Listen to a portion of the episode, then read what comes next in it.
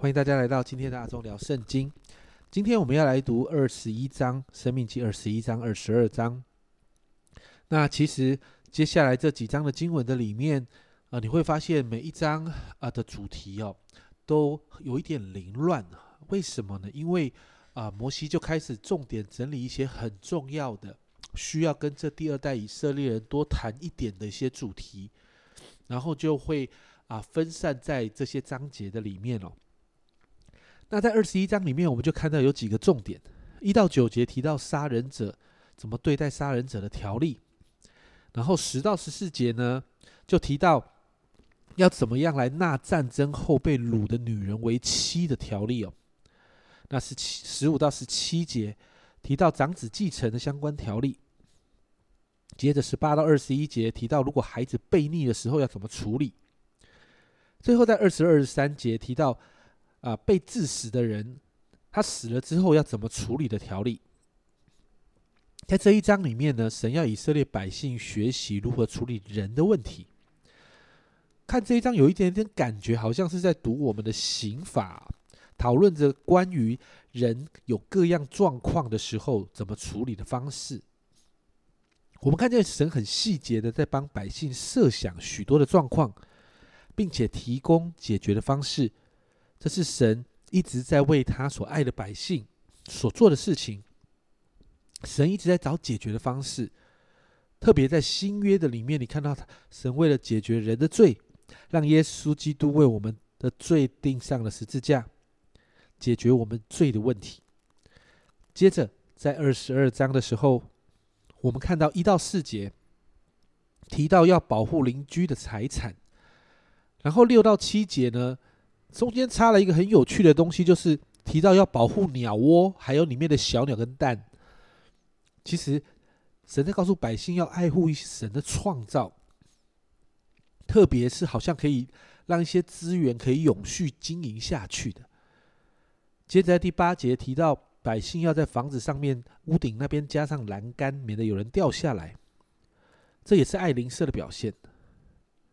接着。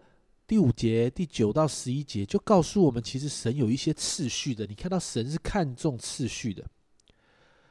最后三啊，是三到三十节就提到关于婚姻中相关的一些圣洁的规定。那你看到在这两章，其实真的讨论的一些东西真的很凌乱，甚至前后有没有关系都很难看得出来。但我们看到神其实一直在提醒百姓，他所看重的一些原则。还有，他真的很照顾百姓，照顾到生活中很细节、很细节的部分。我们从二十一章，我们看到人在各样的关系上的冲突和需要处理的部分，神提到了。接着到二十二章，神又告诉百姓说，要爱你的邻舍的原则，爱护神所创造的环境的原则。神看重次序跟关系。在这些原则的里面，我们就看到神真的很爱我们，希望我们过圣洁的生活。不论在我们的环境中，不论在我们的关系中，都要进到神所定的次序里面。神看重思想，看重关系，甚至夫妻之间亲密互动上的圣洁。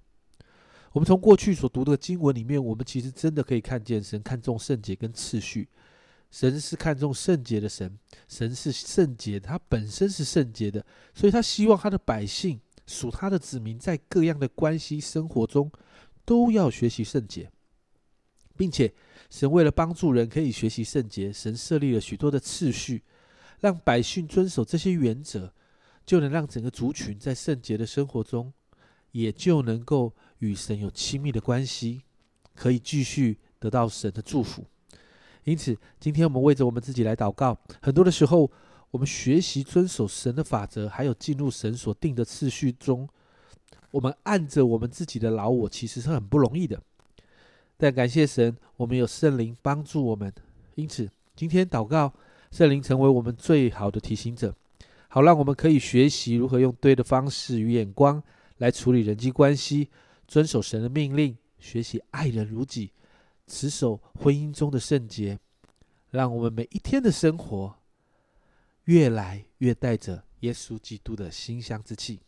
这是阿忠聊圣经今天的分享。阿忠聊圣经，我们明天见。